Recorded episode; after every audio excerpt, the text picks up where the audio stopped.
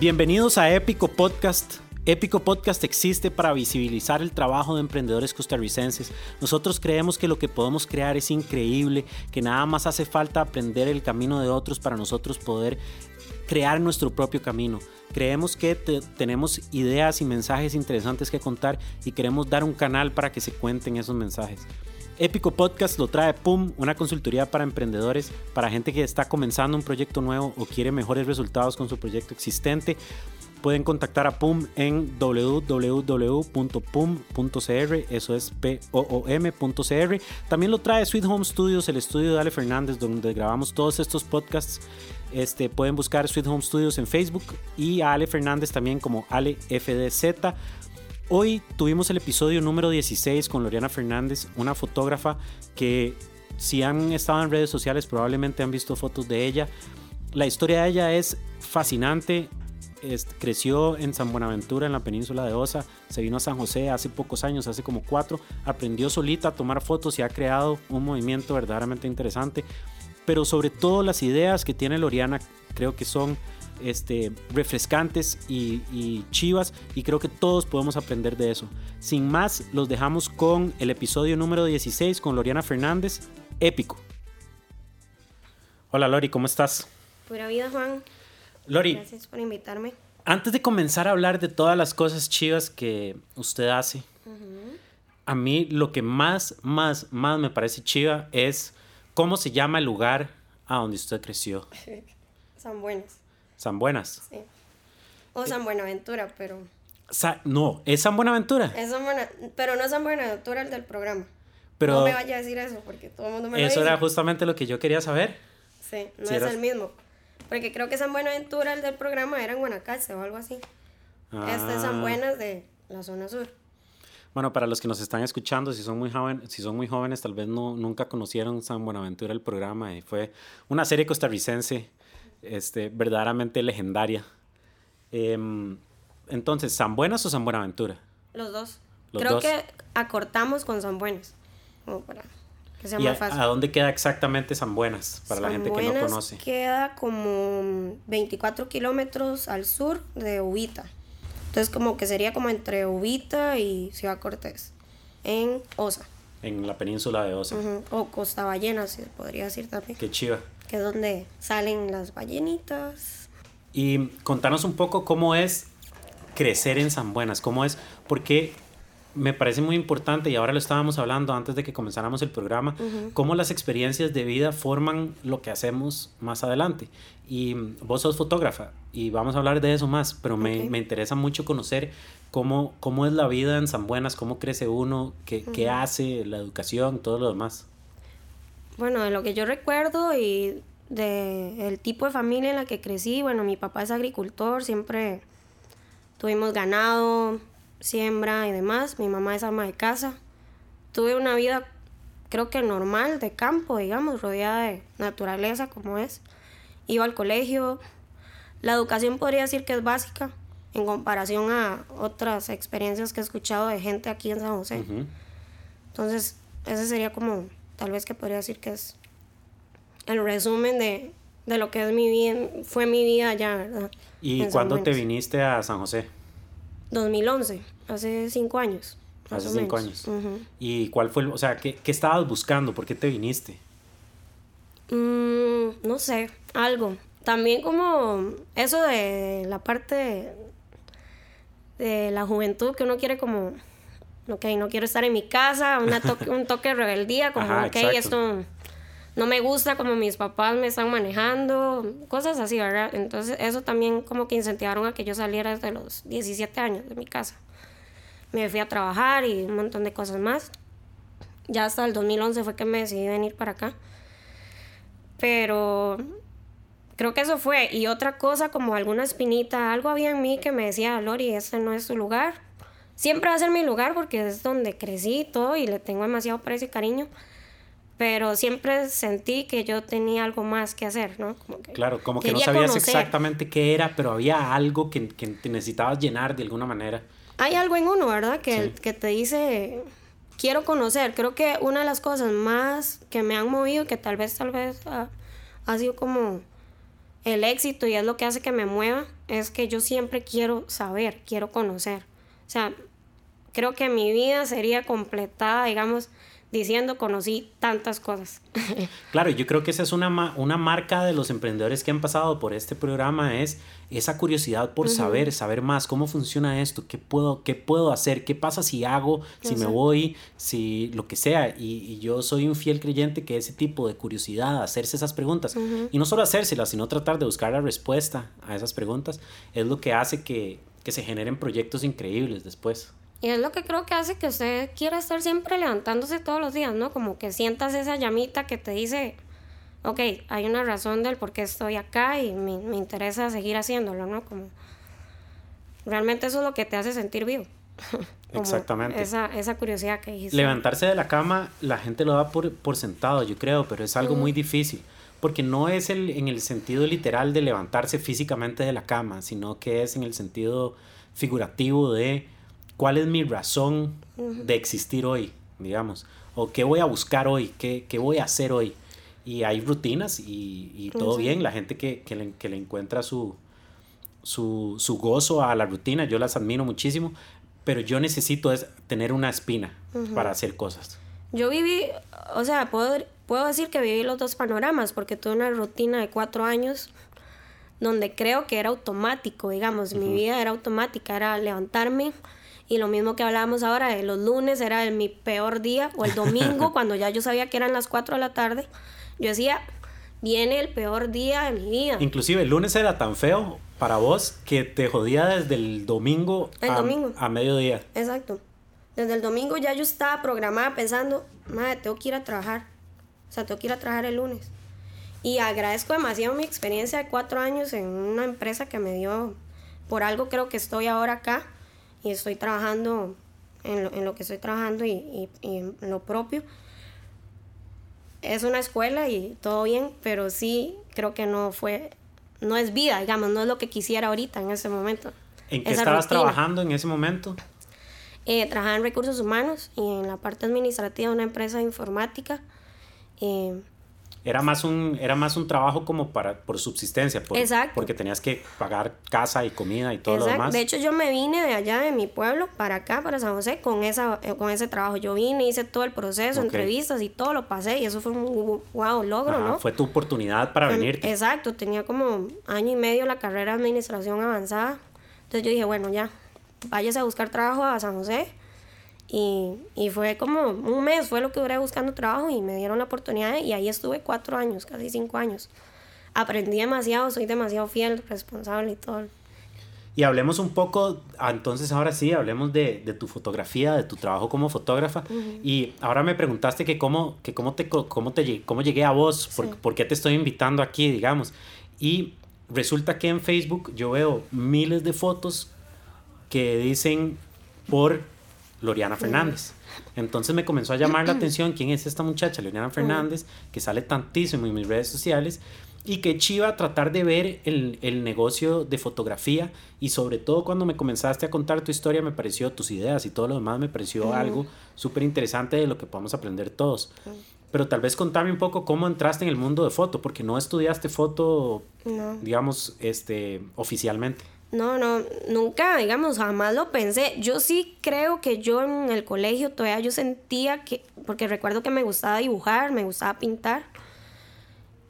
Algo en mí decía que yo quería hacer algo creativo, pero yo no sabía qué, o sea, no, había- no, no encontraba, ni sabía, nadie me comentó. Cosas de la vida, ¿no? Que no llegan en su momento, pero hace tres años sí recuerdo que con, me gustaba lo de modelaje y todo este asunto. Y uno, siempre he sido como muy, fem- como muy femenina y me gusta la moda y todo el asunto. Recuerdo que pequeña me gustaba como el tema de modelaje y todo el asunto. Pero allá como que no tenía mucho acceso a eso, ¿verdad? Solo lo que veía en tele. Pero eh, hace tres años llegué paracaidista al cumpleaños de mi novio, mi novio actual, Roberto Durán, eh, y él tenía la cámara en la mano, una cámara en la mano. eh, Pero, Soanto, que ya lo conocías o ahí lo No lo conociste. conocía, yo llegué Llegaste de paracaidista. a la fiesta de cumpleaños de él. sí, por, por mis hermanas, Ajá, que eran amigas, habían conocido a los amigos de él. ok. Eso, ¿verdad? Que pasa que todo el mundo invita a las fiestas Sí, y sí, llega claro. un montón de gente que no sabe ni quiénes son. Bueno, Sí, sí. eso fue lo que pasó. Yo llegué paracaidista. Y recuerdo que yo llegué y de una vez, a mí- ellas, ellas me dijeron, como no sabes quién es Roberto, y yo no, ni idea, bueno, me fui. Recuerdo que ni quería ir. o sea, cero, no quería ir. Y eso es algo que tengo que comentar porque es así como Lori co- conoció la fotografía. Y además es muy chiva eso que a veces uno dice, no, no quiero, no, no quiero. Y algo lo hace a uno hacer lo que sea que hizo. Y eso generó unas oportunidades que Sí. formaron la vida de uno. Es chivísima. Me tienen ahora acá, eso es. y llegué y recuerdo que él estaba con la cámara y, y yo una vez llegué como, no sé, seguro le hablé, porque también me, me pasé tragos ese día, entonces no recuerdo muchas cosas. Ah, claro. Pero él es el que me recuerda siempre, ¿verdad? Pero entonces recuerdo que le quebré el flash y todo ese día. Híjole, fue terrible. Sí, fue toda una locura, pero yo recuerdo que lo que yo le dije fue como, usted está cumpliendo años, ¿quién le toma fotos a usted? Porque él estaba tomando todas las Sí, él fotos de la toma las fiesta. fotos de la y él sí fiesta. es fotógrafo. Él, ah, él sí era fotógrafo, pero había comprado su cámara como para los eventos de, de electrónica que hace, Ok. de los Back to Basics, eh, que son famosillos, como ya como 14 años de Ok. hacerse en, en Vértigo. Entonces él había comprado su cámara para cubrir los eventos y todo el asunto, pero nunca se había metido en lo de foto de modelos y ya toda la parte comercial.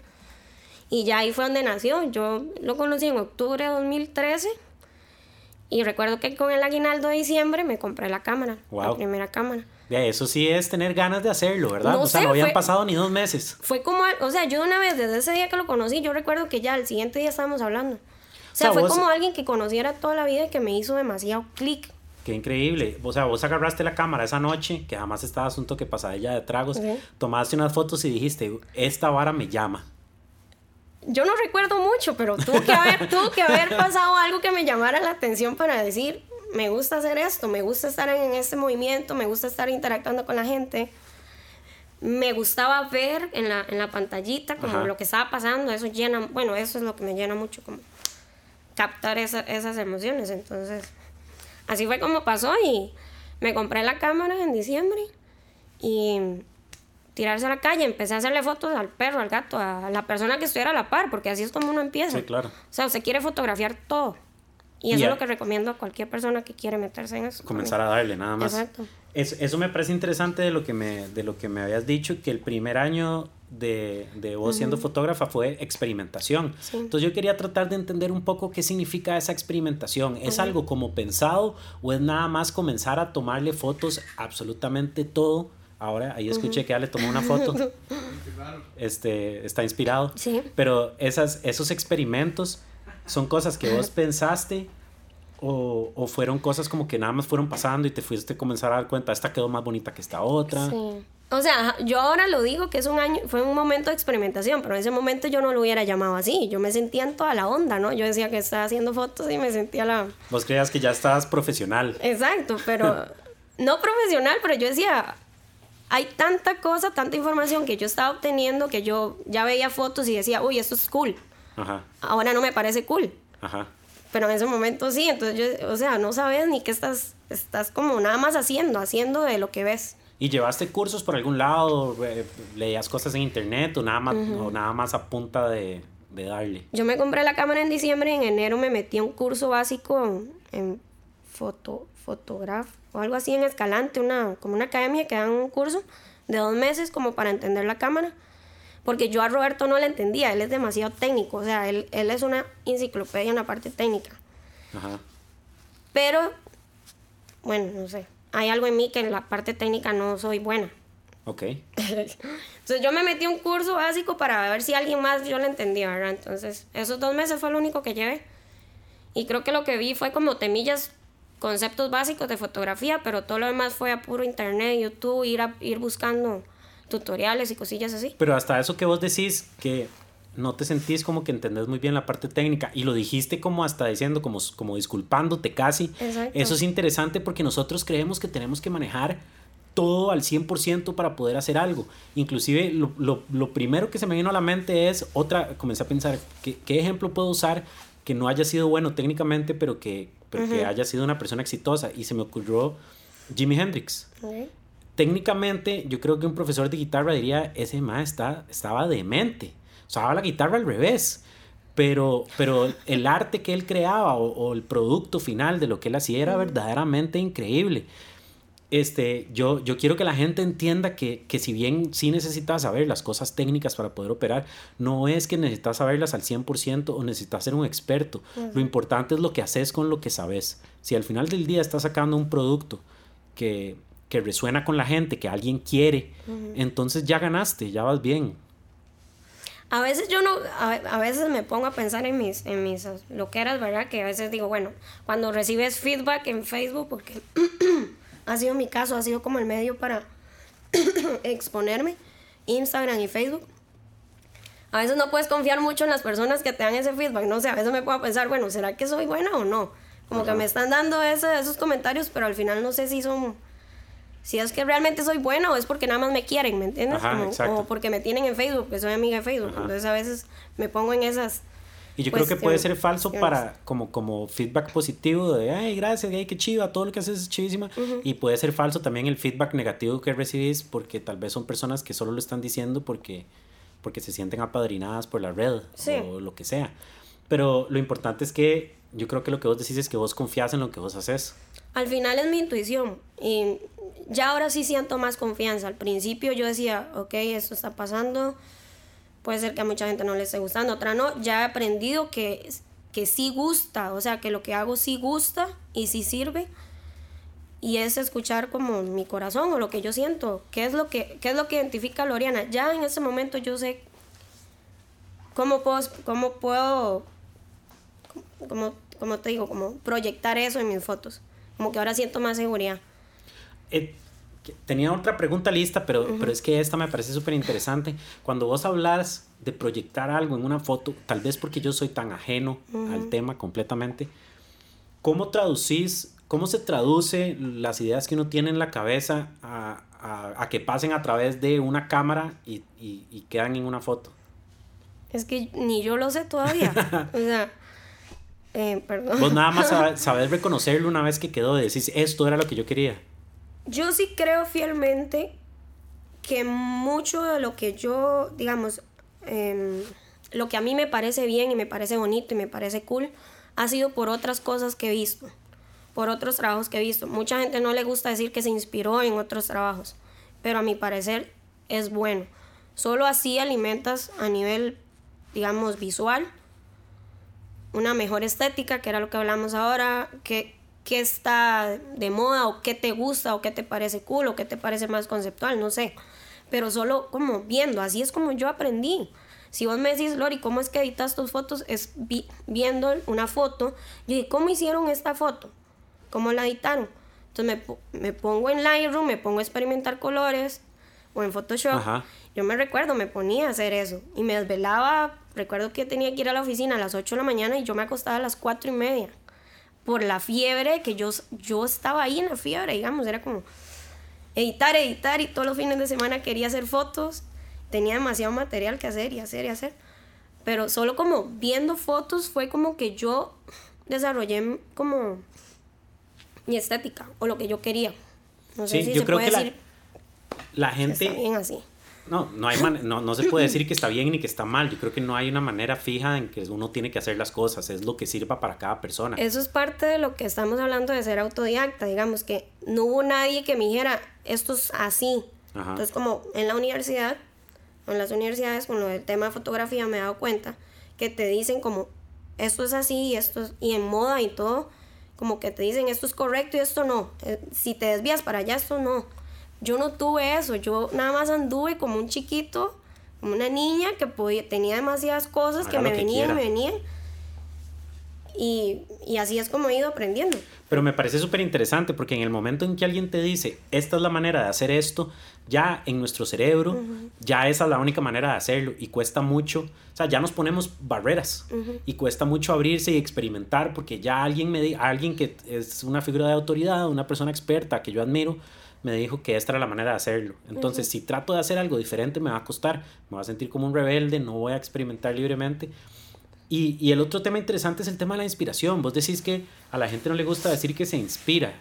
La inspiración es necesaria. Y sí es un tema en, en, el mundo creativo. Mucha gente que yo he hablado, este, videógrafos, todo lo demás, apenas, apenas digamos, estoy, estoy pensando en un video y lo estoy hablando con alguien y le digo, madre, ¿por qué no hacemos algo parecido a esto o otro? Ajá. Madre, sí está muy chiva, pero, de- pero, no puedo, pero no puedo hacerlo porque entonces ya solo me siento como que le estoy copiando a ese mae. ¿Has notado eso entonces? Lo he Ujú. notado y siento que se exagera un poco. Yo, yo, yo entiendo la necesidad de ser originales, Sí. pero hay un libro buenísimo que es súper corto de leer que se llama Still Like an Artist, Robe como un artista. Yo creo que sí. lo- Este lo voy a linkear para que el que lo quiera Ajá. ver lo pueda ver.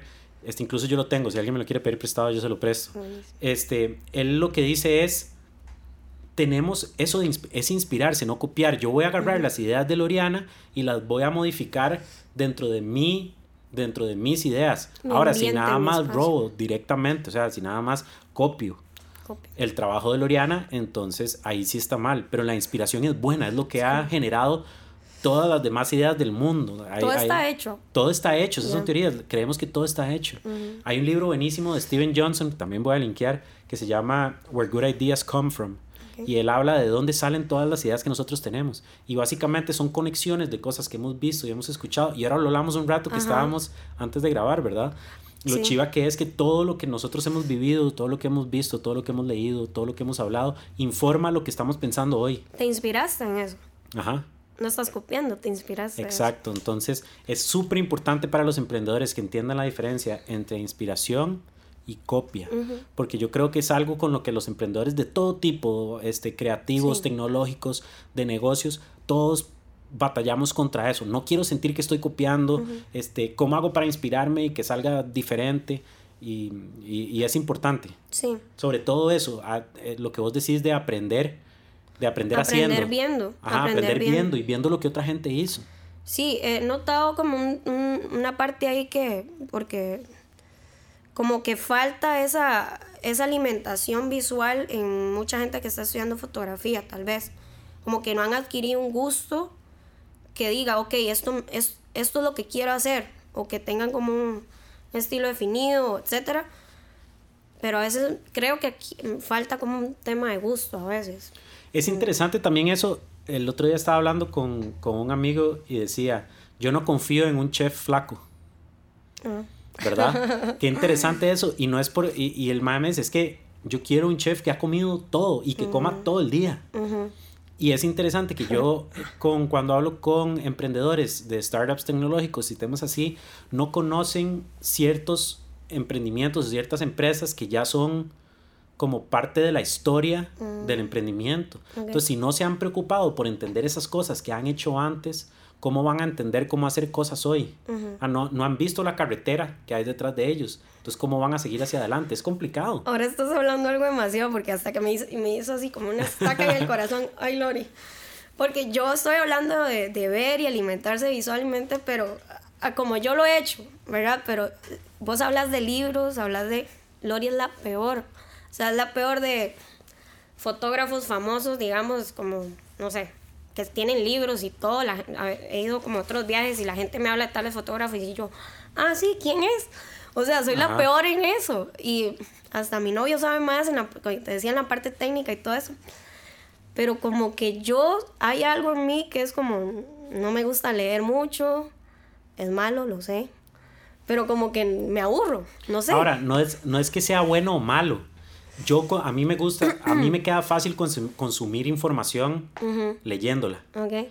A otra gente no, todo Exacto. bien, otra gente es mejor viendo. Y yo no creo que tengas que estudiarte, me- yo sé que la gente que, que hace cosas creativas llevan cursos como historia del arte y cosas Ajá, así. eso- Aunque a mí me parece muy chiva, yo no creo que sea 100% necesario. Lo que sí es necesario es que entendas el contexto de lo que estás haciendo. Entonces, al vos consumir un montón de fotos de otra gente y verlas y analizarlas, estás haciendo eso. Tal vez no son fotógrafos famosos, pero, pero, son pero- de los que me gustaron. pero, Me ajá, gustaron. pero estás analizando contenido y estás viendo qué te funciona de eso. Ahora, vos podés hacerlo con fotógrafos famosos de hace 100 años y de 50 y- o con, con ahora. El punto es que lo estás haciendo. La gente lo que yo siento es que no se ha preocupado por investigar, por aprender, por entender, Ok. por ver otras ideas, por ver otras corrientes de pensamiento y ahí es donde yo creo que hay un, un- un fallo grande. Un fallo, sí. Como una barrera que tal vez como- también como que quieren como que todo caiga. Yo te puedo decir, y estamos hablando acá por emprendedor y todo lo demás, he tenido que buscar y he tenido que, tengo mis fuentes de inspiración, entonces las, las otras personas también deberían hacer eso, tener sus propias fuentes de inspiración. Como soy una de pensar que si hiciste algo en Costa Rica, porque he visto aquí varias ideas que han salido en Costa Rica y como que una vez, como vieron que funcionaron, de una vez se van y casi que copia. Era lo que estábamos hablando. Qué difícil este tema. Sí, es súper complicado y da para muchos podcasts. Sí, me da un toque paranoia ponerme a hablarlo porque no sé tampoco mucho, no sé ni en qué posición, ¿me entiendes? como, Pero también como que a veces soy un toque egoísta y digo, ok, Lori, yo tengo mis fuentes, mis fuentes de inspiración y tal vez yo que puse esto y cuando veo que alguien está sacando algo parecido, como que yo digo, mm", como que me pongo ahí en mi, en mi, en mi tono egoísta, pero ya también he cambiado mi switch y digo, no, no, whatever. O sea, vamos para arriba, vamos para adelante. Voy a hacer Yo lo comencé a ver así. Yo lo comencé a ver como que si alguien hace algo muy parecido a lo que yo hice, yo voy a asumir que esa persona se inspiró en mí. Eso, eso es lo que he aprendido que es mucho más saludable que cualquier otra cosa que uno pueda hacer. Eso me parece súper chido. bueno, estamos hablando un montón de, de foto y me parece una conversación súper interesante. Y yo creo que ya lo mencionaste antes que, que te interesa mucho la moda, pero yo te quería decir por qué la manifestación de tus fotografías, quería que habláramos de por qué son en, en moda. Sí, es vacilón, ¿verdad? Porque ¿cómo lo podría decir? Hay, hay algo que me identifica. Es que hay, muchos estilos de fotografía, ¿no? Como empecé por como más conceptual y hasta hacía desnudos, hice como, como más artístico. autorretratos, que es más artístico, pero dejó, dejó de gustarme. Como que fue mi parte de experimentación, que era lo que estábamos hablando, como di, que fue como mi primer fuente de información que obtuve. En algún momento vi alguna página o lo que sea, yo dije, ah, mira qué chido hacer eso y me puse a hacerlo. Eso fue lo que pasó. Pero después me fui, fui, fui accediendo más en lo que sea en internet y demás. Y fui descubriendo, ok, esto me gusta más, me siento más yo. Claro. ¿Me entiendes? Es más sí, como me sentía más yo. Y que me identificaba más y que podía trabajar más fácil. No más fácil, sino que sentía más rico. Como trabajar con las modelos, este, ser un poco más femini feminis, este, femenina. Eh, y la moda ha ayudado a eso, digamos, era lo que hablamos ahora de las partes de experiencias. Como a principio de año estaba un toque como muy bohemia y todo el aire californiano y todo eso porque me fui de viaje para allá. Y ahora que fui a New York en septiembre, entonces estoy fascinada con la moda. Estoy fascinada con, quiero ponerme esto, quiero jugar más con eso y hasta lo quiero transmitir en la foto. Claro, las experiencias que estás viviendo influyen en el trabajo final de lo que estás haciendo. Exacto. Entonces, es como innegable, ¿no? Y qué chiva eso. Qué chiva eso porque en el mundo de la creatividad, artistas, video, foto, como que eso es lógico, ¿verdad? Ah, sí, esa persona se está inspirando de lo que está haciendo y eso se transmite en, en, la cosa artística que está haciendo. Y en otros tipos de negocios como que no pasa mucho, ¿verdad? Que, que chiva que comenzara a pasar más, que mi empresa de tecnología se viera afectada creativamente por, por las experiencias que yo vivo o que más bien vayamos a buscar otras experiencias o por lo que está viviendo el país, o lo que por está lo que está viviendo el país, o lo, que sea. Al final del día, los, em, los emprendimientos exitosos son los que están resolviendo, del tipo de negocios y tecnología y demás, son, mm, la mayoría son los que están resolviendo un problema real. Entonces, si están resolviendo un mm. problema real, eso por definición está, está influenciado en lo que está pasando en, en ese momento. Pero es muy fácil para nosotros entender que una fotógrafa se vaya a California o a New York a buscar inspiración. Pero porque una persona de negocios no puede irse a cualquier otro lugar del mundo a buscar inspiración? Es como raro, ¿verdad? Como que nunca. sería demasiado funcional. Sería demasiado funcional. Y no es como que alguien les está diciendo, más usted no se puede ir porque usted es de negocios. Pero como que es un chip que nada más no tenemos. Yo soy de negocios, entonces yo no necesito buscar inspiración en otro lado. y, y, esto es una idea que se me acaba de ocurrir con eso que vos dijiste, pero, pero me parece interesante hablarlo más, porque no podemos ir a India o a Asia o, o inclusive a, Estados Unidos a inspirarnos en los negocios de otras personas. Sí, digamos, yo fui a California porque empecé a ver tantas fotos, digamos, a ver tantos fotógrafos que me gustaban, que me gustaba todo esto, y yo dije, California, California, tengo que ir a California. Y me fui y me hice road trip y todo el asunto, ando en el desierto, en Joshua y todo. Joshua Tree. Y, pero fue eso, fui a buscar algo que yo decía, está pasando, lo veo aquí en mi Instagram. Quiero tener acceso a eso, aunque sea una pizca de... Y me fui a buscarlo y en algún momento me gustaría otra vez volver y asentarme y hacer más producciones y todo lo que fuese, ¿verdad? Pero lo que estás diciendo de que buscar inspiración me parece ideal. Sea, creo que desde un empresario en cualquier negocio encontrás inspiración estando afuera. O sea, en cualquier ámbito, la verdad. Chivísima. Me gustaría, me gustaría tocar este tema más, más con los otros emprendedores que vengan. Entonces, gracias por sembrarme esa, esa espinita ahí.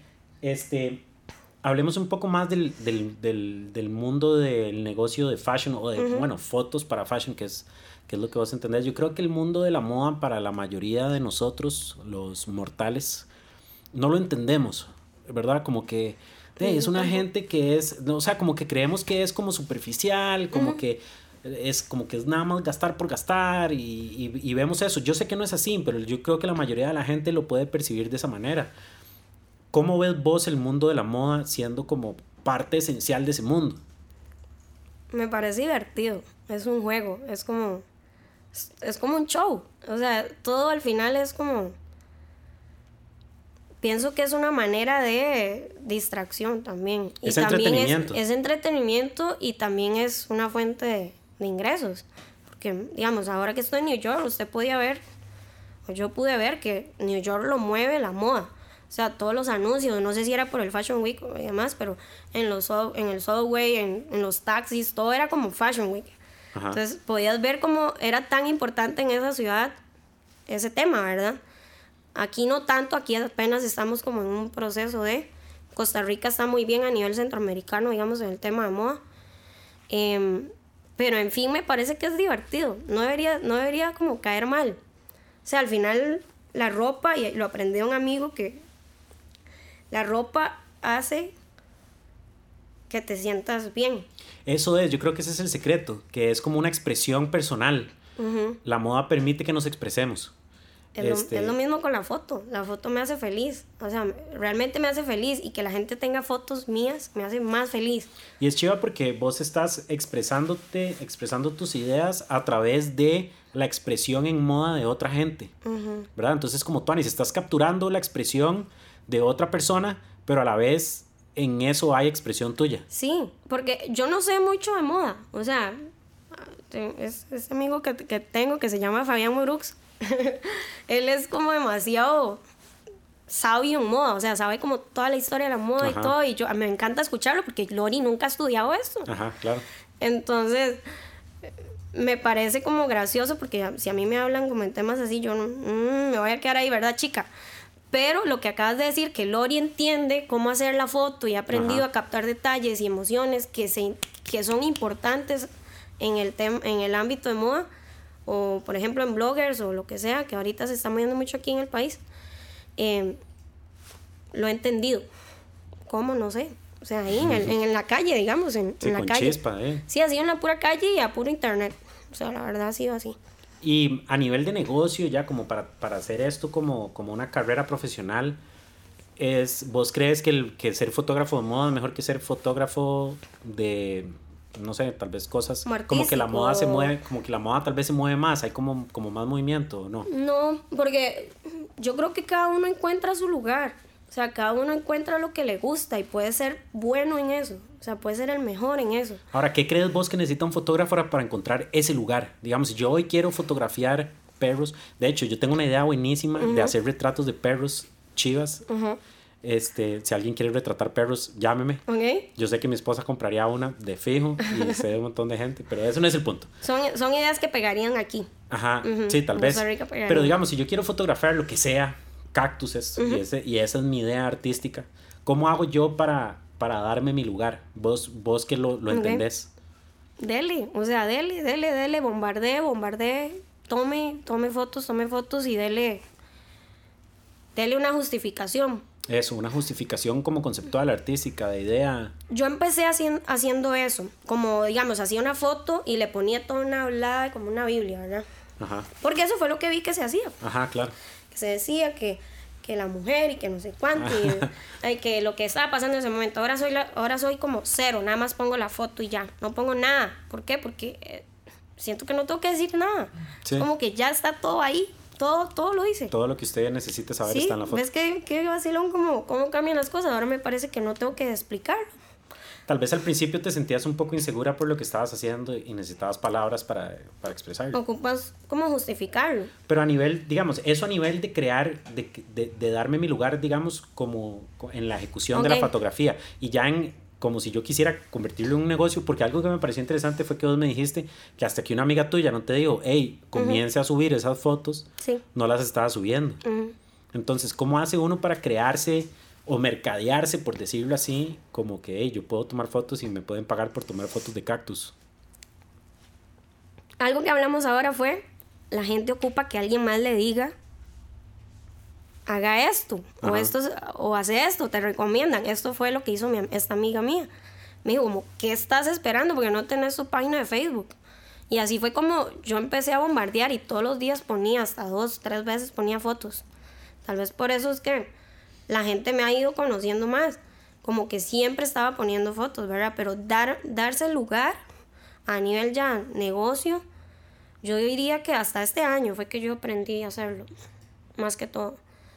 Y fue como, por lo mismo, que la gente le empezó a gustar lo que yo estaba haciendo, entonces otra gente me recomienda y veían el trabajo en Facebook. Creo que esa sería como la opción, como trabajar, trabajar, trabajar, ofrecerse. Porque yo, cero, o sea, yo dos años que no lucraba en nada de esto, hasta este año es que ya vivo 100% de, de la Entonces, foto. al principio vos tomabas fotos, digamos, como que vos llamabas a alguna modelo y le decías, hey, yo te quiero tomar fotos, este, vos las puedes usar, yo las uso, Sí. y eso lo subías. Eso, Y de ahí alguien una vez, o un día alguien, la primera persona dijo, hey, me gusta lo que usted hace, le quiero pagar para que me Exacto. tome fotos. Sí, de hecho, el primer cliente que nos llamó fue por eso, porque nos dijo, nos gusta mucho lo, que- lo que estás haciendo, el estilo de foto, nos gustaría que nos hicieras algo así. Y yo, súper bien, Ok, sí. Y toda la gente que me ha buscado como clientes ha sido porque han visto otros trabajos y han dicho como, hecho me buscaron ahora por un trabajo que hice en New- por los, lo que hice en New York, entonces, Ajá. ¿me entiendes? Y así se ha ido dando y por recomendaciones también. Entonces, interesante, antes de, en los primeros dos años en que no era un negocio, vos lo veías como que querías que Hobby. llegara a ser tu negocio. Era hobby. Sí, en algún momento sí dije, ay, qué chido tener mi estudio y quería como decir, ok, qué chido, pero no me veía aún en eso. No me, no me veía, no lo veía como todavía como que no me sentía segura, que era lo que estábamos hablando ahora, ¿no? Entonces, hasta este año estabas trabajando en el lugar donde estabas sí, trabajando yo antes. renuncié en febrero. Y todas las noches y fines de semana eran dedicadas a tomar fotos como loca. Sí. Que esa es una cosa muy chiva que me parece de la gente que, que está trabajando, tiene tal vez un trabajo, digamos, tradicional, y me dicen, Juan, quiero comenzar un, un proyecto, voy a renunciar. Y yo les digo, no, no, no, no, no, primero no, no, no renuncie todavía porque no se va a poner en una mala situación. En cambio, trate de usar las noches y los fines de semana para ir montando algo y cuando usted crea que ya es el momento, entonces ya puede dejar el otro trabajo de lado cuando está en una mejor posición. Y lo más interesante de todo eso es que la gente no lo hace. La gente no usa las noches y los fines de semana para ir montando su proyecto. Y entonces yo lo que les digo es, eso lo que demuestra es que no quieres hacerlo realmente. Porque si quisieras hacerlo realmente encontrarías el tiempo para hacerlo. Entonces, hay gente que me dice, Juan, es que tengo una familia y no puedo. Entendible, sí. súper entendible. Pero la mayoría de la gente no tiene una familia. La mayoría de la gente lo que hace es que ve Netflix y, y nada más se va de fiesta los fines de semana. Y de fiesta. Entonces, esa, esa historia tuya de que tenías un trabajo, de noche te acostabas a las 4 y media de la mañana aprendiendo a editar Sí. y los fines de semana tomabas fotos, me parece que todos deberíamos aprender de eso. Sí, Ser una, una hormiguita, literal. Ajá, darle y darle y darle hasta el momento en que decir, ¿saben qué? Yo puedo ya ahora sí renunciar a mi trabajo porque ya trabajé como loco o loca para montar Sí. el otro proyecto. Sí, de hecho, yo renuncié en febrero y no teníamos como nada fijo todavía, porque yo empecé este No, negocio pero con mi ya, pero ya sabías que la gente le gustaba lo que estabas haciendo, ¿o no? Sí, sí, sí, sí, sí ya había algo de, de seguridad, pero tampoco era que había algo fijo. De hecho, yo, ren- yo renuncié y yo dije, híjole, que tenía fijo tanto, ¿verdad? Pero ahora, ¿qué voy a hacer? Y en emprendimiento yo creo que nunca hay nada fijo, todo se puede ir mañana. Mm. Entonces, este, no es como que si se esperan a que haya, mi papá me No. dice esto con muchas cosas. Si usted se espera hasta tener plata o se espera hasta estar, a estar seguro, nunca va a estar seguro. Nunca va a tener suficiente plata. Sí, y usted no sabe cuánta, a cuánta gente le pregunté. O sea, le decía como, vea, vengo pensando en renunciar, vengo pensando usted qué dice. Y dele, y dele, o sea, pasé como desde tres meses más o menos en esa pensadera y qué hacía, y qué hacía. Ya hemos tenido como el primer cliente, como que uno tiene el primer cliente así y uno dice, aquí está. O sea, como que una vez se me, se me, encendió Sí, el sí, te- bombillo. te, da la, te, da la- te da el valor de decir, ok, ya, si a alguien le gusta, a otra Sí. gente le puede gustar. Pero, tampoco, pero después di, pucha, ya se fue y no. Ya no, me, no me contrata más. ¿Por qué? Porque tal vez no tenías el mejor equipo, pero igualmente hiciste el trabajo. Que ahora me sentiría más orgullosa volver a hacer ese trabajo. Claro. Porque sé más cosas y, Claro. y tenemos mejor equipo. Pero en ese momento fue como que me endulcé con el tema y dije, ok, puedo, estoy viendo plata, puedo vivir de esto y puedo dejar mis lunes a viernes de 8 a 5. Em, pero entonces renuncié en febrero, hice como preaviso, como dos meses. Y me fui a viaje un mes a, a Cali y me desaparecí así como en la nada. Y ya después me vine aquí, que fue un choque como, money, haga plata. Y ya retomé todo el tema, ¿verdad? Pero ya, pero fue hiciste todo eso, que si bien sí tenía un riesgo grande, ya estaba basado en algo que vos sabías que podías hacer. Y no fue Gracias como a que Dios. voy a renunciar para aprender a tomar fotos. No, no, no, no, así no podía haber sido. Sí, es es es súper interesante. Vos, contestame esto. Ujú. Como, como fotógrafa hoy, digamos, o, o tal vez desde que renunciaste, ¿qué son las cosas a nivel de negocio que vos decís, tengo que aprender más de estas cosas para verdaderamente que esto funcione? Ok. Contable, Ajá, la conta y finanzas. la conta y finanzas. Nunca he sido muy buena en eso, soy una gastona literal. Ajá. Sí. Bueno, presupuestos y cosas así. Ujú. O sea, sí, sí estuve envuelta en eso en, en la empresa y en la U, ¿verdad? Ajá. Pero no es mi fuerte. Claro. Matemáticas nunca ha sido mi fuerte. Y es algo que me gustaría como fortalecer. Y creo que a veces es una de las cosillas que más, más como que dificulta ahí en la parte de emprendedurismo. Además, cuando es algo creativo, cuando, cuando es algo que es tu pasión, como que cuando le metes una estructura de empresa se siente como raro, ¿verdad? Sí, sí, sí. Pero, pero creo que sí es necesario. Y digamos, en la parte de mercadeo y ventas y, esos temas, Creo que mercadeo estamos muy bien. Mercadeo me gusta como me he vendido. eh, la gente le ha gustado también. Plata, hay que meterle plata, ¿verdad? Digamos, bueno, mi, mi tema de mercadeo ha sido eso, como buenas recomendaciones, que eso no cuesta nada. Facebook hay que meterle plata, Instagram. bueno, las buenas recomendaciones cuestan un montón porque hay que hacer un buen trabajo Sí, al inicio. Y es tiempo, y tiempo Ajá. es plata, ¿verdad? Sí. También. Entonces, eh, ¿qué más? Es que más en mercadeo, lo del tema de cómo escribir en Facebook también, Ajá. esas cosas también tienen pegue. ¿Y vos crees que si alguien estuviera pensando en ser fotógrafo o tener una, un negocio en, en la rama creativa, vos les recomendarías tal vez invertir un poquito en llevar algunos cursos sobre esos temas, más allá que la ejecución de pintar o tomar fotos o lo que sea? Ujú.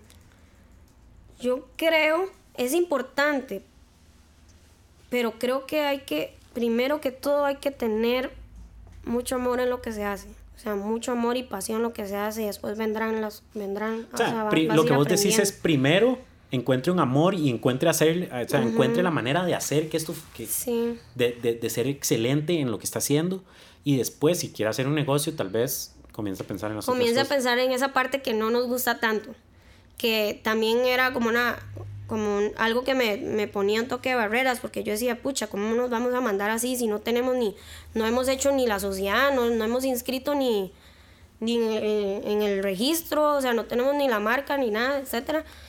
Y, pero entonces después me puse a pensar, pero si me pongo a decir y decir, ¿cuándo voy a hacer esto? No lo voy a hacer nunca. Entonces fue mandarnos y ya hemos ido, ir, in- eh, ido pensando en todas esas cosas. Que también es, es bueno hacer toda esa planeación antes. O sea, a nivel educativo, como me enseñaron en administración, usted hace un plan de negocios, todo el asunto. Claro. Vos haces eso. Pero en mi caso ha, ido- ha sido así, como en la marcha también. Claro. Yo renuncié porque llevé en febrero, llevaba en febrero el cuatrimestre que llevaba de la U, llevaba proyectos, proyectos 1 en la U. Y ese profesor sabe y, y me lo sigue diciendo, yo hice que usted renunciara, ¿verdad? Y yo, sí, porque fue proyectos 1 y de una vez fue como, hagan un brete de, de cuál sería su negocio. Y yo dije, Ajá. foto, pum, aquí está. Y hice todo el brete de eso. Ah, fue La culpa de ese todo. profe. Ajá, fue culpa del profe. Y, o sea, en serio se asustó. Yo llegué a la semana siguiente y yo le dije, profe, ya renuncié. El maestro se quedó así como, ¿qué? ¿Qué está haciendo esta chiquita, verdad? Pero Él está ya asustado, pero después se va a echar las flores por su éxito, más Me bien. pidió el brete después, en el segundo cuatrimestre. sí, como para enseñarlo. Para enseñarlo, claro. ajá. Qué bueno. Porque sabe que funcionó. Sí, claro. Ajá. Eh, excelente, tal vez contarnos un poquito más de Es- esto que vos decís que para lo que renunciaste es Rush Shoots. Ajá. Ok, contanos de Rush Shoots, qué es, cómo funciona. O sea, ya sabemos que es foto, pero Sí. más o menos un poco más del concepto. Bueno, Rush Shoot lo, lo inicié con, con mi novio Roberto, ¿verdad? Este es una manera, digamos, ahorita lo estamos enfocando más en el tema de bodas y parejas. Nos cuadra un montón y también es una buena fuente, digamos, de ingresos. Eh, y también hacemos todo el tema de moda y como todos los trabajos comerciales que nos salgan, eventos y todo. La parte de Loriana a nivel como personal, tengo mi página de Facebook y ahí publico todas mis Pues cosas. eso es más como artístico, no Exacto. es pagado, digamos. Mm, sí, digamos, a veces algunas cosillas, si me gustan específicamente a mí, yo lo, yo lo hago y- y, gano con eso. Pero me gusta más tirar todo por Rush Shoots, porque también me interesa que conozcan Rush Shoots y crezca Rush Shoots.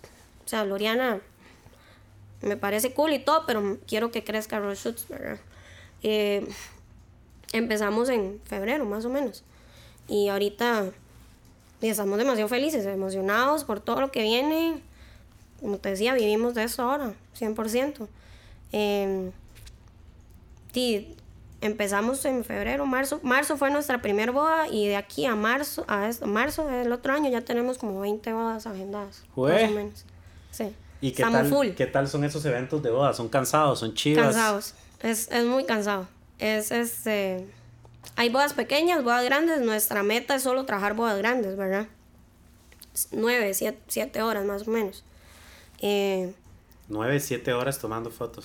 Y ya, digamos, un fotógrafo está acostumbrado a esa cantidad de trabajo. y eh, cargar la cámara es, digamos, yo ahorita pre- actualmente presento como demasiado dolor en mis manos. Ajá. También lo que es la, la edición. Ajá, claro. Como que siento mucho, como que me paso traqueando Ah, los dedos. hay que estar, hay que estar toro para, para andar cargando esa cámara. Sí, la cámara pesa demasiado y andar las nueve horas es, digamos, yo que estuve en un festival en Cali, que fueron cuatro días y era deli, deli, deli, deli. Yo soy una loca por las fotos, o Sí, sea, claro. siempre sé que hay algo mejor que puedo tomar. Tenés túnel carpal ya y todo. O sea, yo andaba en este bolso, ¿verdad? Que pesa no sé Ajá. cuánto, parezco una tortuga, pero siempre lo ando y me Ajá. vale. Y la cámara en la mano. Y ya estoy acostumbrada a hacerlo y me encanta hacerlo, eh, pero sí es cansado. Y a veces la gente no entiende tampoco por qué se cobra. Porque es Eso- un tiempo que dedicas para tomar las fotos con nueve horas más 15 horas editando. El- eso me parece súper chiva, de que la gente no entiende este, por qué es tan caro. El, y justamente hoy estaba teniendo una conversación con un amigo que me estaba haciendo un video. este, él me lo quiso hacer, me quiso ayudar, no, no me quiso cobrar. Este, y pasó, yo sé lo que él trabajó en ese video. Y hoy le dije, mae, sorry por ponerle tanto brete. El mae me dijo, mae, no, tranquilo, yo, yo le ayudo con muchísimo gusto. Pero ahora ya usted se va comenzando a dar cuenta de por qué uno cobra como cobra. Y yo le dije, yo ya, yo ya lo entendía, pero este tipo de cosas la gente la tiene que entender. Bueno. Porque al final del día la gente no sabe todo eso. Y ojalá los que están escuchando, páguenle bien a sus, Sus páguenle bien a sus fotógrafos, a sus diseñadores, a Sí. sus, a sus videógrafos, a sus asesores, a sus contadores, lo que sea. Ellos hacen mucho trabajo porque usted reciba las cosas que usted quiere recibir. Sí, yo creo que no hay un, no es un, desca- un desgaste tan físico como, sino más también mental. Claro. Digamos que uno, de, uno pone mucha mente y corazón también. Yo creo que la Entonces, gente no como- entiende eso también, que es nada más como cargar una cámara, apretar un botón, y pero todo el rato estás pensando cómo se va a ver mejor la foto, mejor. que este, qué está pasando. Y a veces, uf, a veces pega durísimo que a veces no agarraste algo que tenías que agarrar. Ah, sí. Eso es como... Sobre todo en ¡Ah! bodas, Dios guarde se te vaya el momento del anillo en una boda, ¿te imaginas? Ujú, O el beso. O el beso. Es- y yo como que Roberto la haya tomado, porque si no me muero, digamos. Ajá, y ya después revisamos y bueno, sí, Y por eso somos "Ey, dos ¿será también. que ustedes se pueden dar el beso otra vez? porfa? Es que- Ay, no se puede hacer eso. Buenísimo. Lori, vamos a pasar a la famosísima ronda relámpago. Híjole, Ronda relámpago. híjole. Híjole, Esta ron- las, las has escuchado, No. las rondas relámpagos. Son las mismas cinco preguntas, se las hacemos a todos los invitados, Ujú, como para entender este, y poder analizar Ah. ciertas cosas de diferentes personas. Ok. Este, esta la tiene que escuchar porque además Alejandro se esmera todas las veces, hace muy buen trabajo creativo en la ronda relámpago, lo vas a ver. Ay, qué miedo tengo. Ronda relámpago. La pregunta número uno es, Si pudiera mandarle a todo el mundo un artículo, video, foto o libro, ¿qué les mandaría? Oh. Y- Ni idea, me quedé en blanco. Así Tengo como algo que vos digas, todo el mundo debería ver esto una vez en su vida. O leer esto o ver este video. Leer eso o ver este video. ¡Ah! O bueno, hagamos esto. Si Más vos- fácil. Si yo te dijera una foto de Loriana que, le- que todo el mundo en Costa Rica debería ver, o la que vos más te gustaría que todo el mundo vea, Ujú. ¿cuál sería? Siempre ha sido mi favorita una de Mecho Ler, de las Robertas. ¿Y será que la podemos, después me la pasás y Sí. la ponemos aquí abajo para que la la vea? De hecho, la había puesto en otra entrevista que me hicieron y también la puse como mi favorita. Siento que es una foto que... Ella- Meche es buena. de las Robertas, ¿verdad? Sí. Ajá. Sí, sí. Le hice un retratillo a ella y, y quedó demasiado chido. Ok, ahí lo vamos a poner para que todo el mundo lo vea. ¿Qué significa esa foto para vos? ¿Por qué te parece tan chido? La foto es como... Es Lori viendo hacia el futuro. Es como rodeada de naturaleza porque tiene verde, un verde de background, digamos. Eh, y el, como, como que el sharp y la nitidez y todo Ajá. es como... pf, O sea, me, me, me mueve un montón, como que me gusta como toda la textura que tiene eh, y la mirada que tiene eh, Meche viendo como hacia el horizonte es como lo que, lo que me gusta. O sea, me dice como, esa, esa es Lori, esa sos vos, ese sos vos viendo hacia el futuro. Ah, qué chiva. O sea, vos sí ves, te ves a vos en, en, en, en el, en el sujeto del, de la, la Ajá, en, sujeto esa- de la foto. ella, digamos también. Por eso yo, yo lo explicaba así como que ella soy yo, sos vos viendo hacia el futuro. Épico. Vamos a poner la foto de abajo y vamos a ver si, si pueden agarrar ustedes lo mismo que, que Qué difícil, la primera y ya. Tranqui. Son, son preguntas que son un poco difíciles a propósito. sí, yo menos, que soy una peor, la peor estudiosa, digamos. No, pero esto es de sentimiento, no se preocupe. Esto es más fácil. ¿A qué le tiene miedo? Ok. Le tengo miedo a no, a no hacer, Ajá. a, a morir y, y decir, o sea, sos, sos una básica. O sea, no, no hiciste, no hiciste como lo que, lo que querías hacer.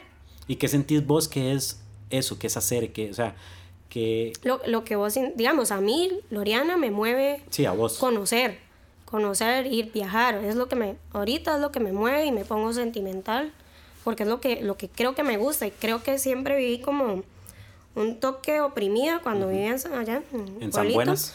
Porque yo, y siempre se lo cuento a todo el mundo, es como, yo decía, yo no voy a salir de aquí. ¿Entiendes? Como que yo no, no iba a conocer o viajar era solo para gente que tuviera plata. ¿Me entiendes? Y ahorita lo estoy experimentando, sé que puedo trabajar meses y decir, ok, ya me gané esta money y puedo viajar. Ese es mi objetivo y quiero hacer demasiadas cosas. Eso sería como mi miedo.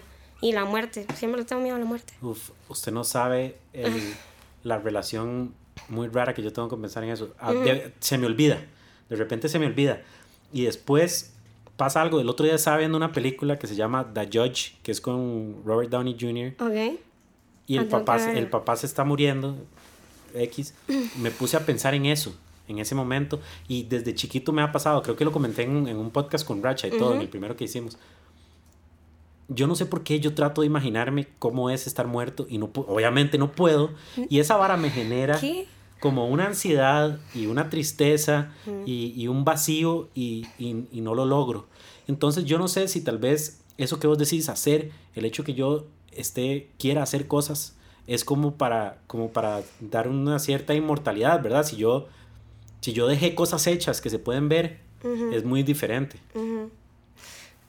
No sé. Es un tema súper, Es- súper es- extraño y es heavy raro. Y los dos estamos aquí como todos, como todos incómodos, yo creo ahora. Porque yo también digo, o sea, ¿por qué, por qué le tengo miedo a eso? ¿Será que en ese momento que me esté muriendo yo voy a pensar, se me van a venir todas las cosas que hice o, o nada más ni voy a tener chance de pensarlo? ¿me ya es que no sabemos. No sabemos. Pero quiero llegar a viejita, si llego viejita y decir, anduve por allá, conocí, Ujú. Hice esto, hice, soy demasiado aventurera, me no sé, tirarme de lo que sea, ponerme en riesgo. Eso me gusta. Buenísimo. Ujú. Pregunta número tres. Tal vez algo menos fúnebre. Ok. ¿Tiene, tiene una rutina diaria que le ayuda a seguir creando todos los días? O algo que hace todos los días que usted dice, esto lo tengo que hacer para, para poder tomar fotos o lo que sea. Hay gente que entrena todos los días en la mañana. Soy lo peor también. No, cero rutina. Cero rutina, ejercicios. O sea, aquí, si alguien me va a escuchar, va a decir, esa chiquita necesita ayuda. En Todos serio. necesitamos ayuda. Y tengo varias amigas que me dicen, Lori, coma bien, duerma bien, no se duerma a las 4 de la mañana. O sea, Y no se pero es difícil para mí, no sé por qué, o no sé, en Ay, algún momento va a llegar el huevazo y voy a decir, ya, o era lo que te decía, mi espalda, que me afecta mucho, seguro por andar el Por el equipo, bulto, la cámara, los de- las manos me duelen mucho también. Entonces son cosillas que me he dado dando cuenta que también a través del tiempo van a ir afectando, porque si estás, igual en otro trabajo, si estás sentado en una oficina, la espalda te duele y todo el asunto, lo viví en, la- en donde trabajaba. Pero mi rutina ahorita, soy demasiado dependiente del teléfono. Ok, eso hay que mejorarlo, decís vos. ¿O no? No sé si es tú. bueno. Sí, tal vez es Nada más bueno. es una realidad. Sí, Ok. siempre estoy presente y pongo una foto en Instagram y pongo una foto en Facebook. Bueno, pero así. también ese es tu trabajo, es tu mercadeo. Sí. Es y tu me- trabajo. Me, interesa, o sea, es mi rutina. Creo que esa sería mi rutina, no de ejercicio ni nada de eso. es, es mercadeo, Comer. comer. Este, sí, es interesante. Yo hablo con la gente, este, bueno, a mí me, a mí me gusta estar saludable, pero yo lo que le digo a la gente es, como emprendedor, usted no puede trabajar si está enfermo. Exacto. Es, es nada más, si lo quiere ver desde otro punto de vista, es eso. Usted no puede trabajar si está enfermo, nada más no puede. Sí. Entonces, comer bien. Dormir, yo creo que ya estoy algo chocha porque no sé si voy a poder acomodarme, porque las noches son como las más productivas. Ajá. Son como donde nadie te molesta, nadie te escribe por WhatsApp, nadie te escribe. ¿Sabe a cuál otra hora nadie la molesta? A las 4 de la mañana. Yo me levanto a las 4 de la mañana y son mis dos horas más productivas del día. Mm. Ahora, eso soy yo, a mí me gusta ese, ese día. De hecho, de vez en cuando lo pongo en Instagram, como apenas está saliendo el sol. Sí, todo el es- mundo está dormido, ¿no? Ajá, todo el mundo está dormido, nadie te está mandando mensajes, nadie te está mandando emails, no hace calor. A mí me gusta, a vos te gusta, pero del otro lado, viéndolo de, de que. de bueno, que ahora que lo noche. estás pensando. Di, Claro, yo me duermo a las 8 de la noche todos los días, ¿verdad? Como 8 y media. Sos una gallina. Sí, porque ahí para levantarme a las 4 de la Pero mañana. a es esa necesario. hora todavía, a medianoche, la gente está despierta, tenés razón. Sí, te están molestando Sí. todos los creativos que están Sí. ahí igual que vos para que lo, para que lo analices. Voy a pensarlo, voy a ver cómo acomodo mi horario nuevamente. Pregunta número 4. Si pudieras cambiar algo de la actitud de la gente en el 2016, ¿qué cambiarías? Mm, sería como. Como. Es que el open mind ya está muy demasiado usado. No sería eso, sería como. No se fastidien tanto. Sean, sean felices. O sea, todo lo que está pasando es. Yo sé que hay muchas cosas malas que están pasando. Cosas que ahuevan también, que nos preocupan, que va a ser nuestro futuro y todo lo que sea. Lo que yo te decía ahora, me siento muy afortunada.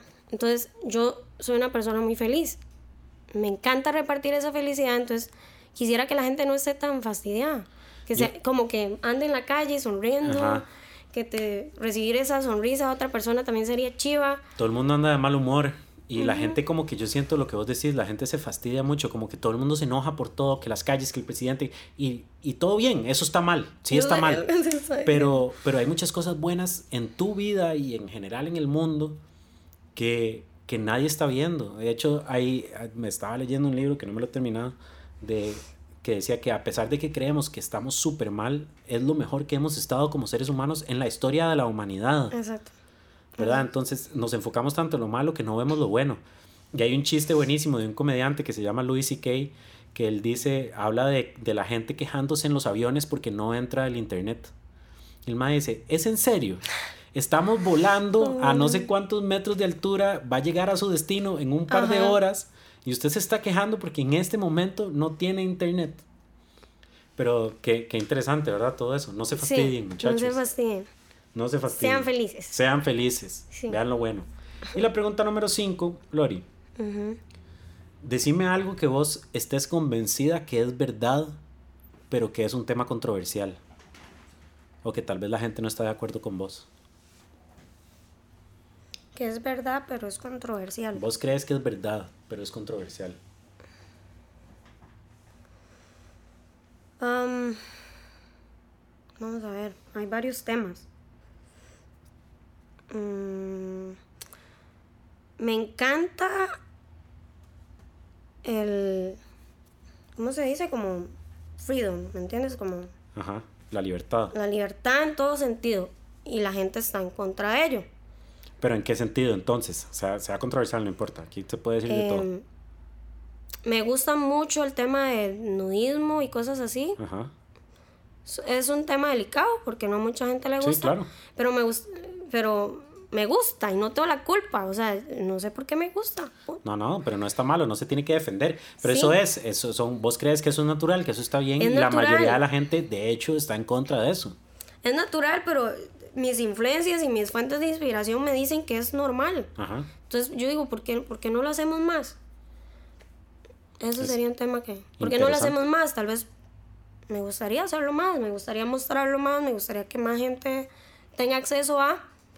em, ¿Y qué otro tema? no, yo creo que sería eso. Bueno, de ahí, dejémoslo ahí, perfecto. Y Lori, nos, que nos vamos a ir al carajo con un virus o algo así. nos vamos a ir al carajo con un Soy virus. demasiado como de pelis de ficción y cosas así. Siempre paso viendo pelis como... O sea, ¿usted cree que, que ahorita van a ver zombies. zombies? Y en los ovnis. Algo así, alguno de esos dos. Lo bueno es que ya casi es 31 de octubre, Halloween, y se puede vestir de zombie o ser atacada por zombies. Ay, algo así.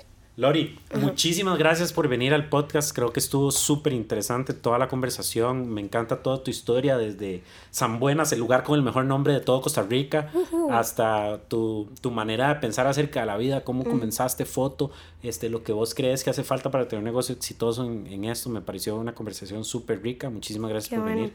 Demasiadas gracias, Juan, por, por invitarme. Claro. Eh, y a todos los que están escuchando, espero haber inspirado un poquito. No soy la más buena ni, ni la más mala, pero creo poder por lo menos haber ayudado en algo si, si, si escucharon el Genial. De hecho, si escucharon hasta acá y sienten que Lori los inspiró de alguna manera, porfa escríbanme y yo le hago llegar los mensajes a Lori. O Buenísimo. escríbanle directamente a Lori. ¿A dónde te puede encontrar la gente? Facebook, Instagram, Ok. etcétera. Eh, en Facebook como Loriana Fernández Fotografía, me encanta recibir feedback, o sea, es, es, es algo de lo más gratificante que puedo tener ahorita como, como trabajo. En Instagram me pueden encontrar como Loriana F, guion abajo, foro, en inglés, PHOTO. P-H-O-T-O. Ajá, y Raw Shoots, que sería mi negocio como, como más formal y comercial, sería Raw, que es R-A-W, em, S-H-O-O-T-S. Ok, Rush Shoots en Instagram o Lori F. Loriana F. Loriana F, guion bajo, foto en inglés, PHOTO. Ok, por cualquiera de esas redes, igual las vamos a linkear aquí abajo para que todo el mundo Buenísimo. la puedan encontrar. Este, estuvo verdaderamente chido este episodio. Les recordamos que Épico Podcast este, se los trae PUM, una consultoría para emprendedores que quieren comenzar un negocio nuevo o que ya tienen un negocio y quieren mejores resultados y quieren este, entender un poco cómo, cómo sortear las trampas del, del emprendimiento en, en el 2016 y para adelante. Este podcast también lo trae Sweet Home Studios, el estudio de Ale Fernández, es donde estamos grabando estos podcasts. Este, llamen a Ale si necesitan algún servicio de grabación, si quieren grabar una canción de rap, rock o gospel, cualquier cosa es permitida aquí. Este, Ale se los graba con muchísimo gusto.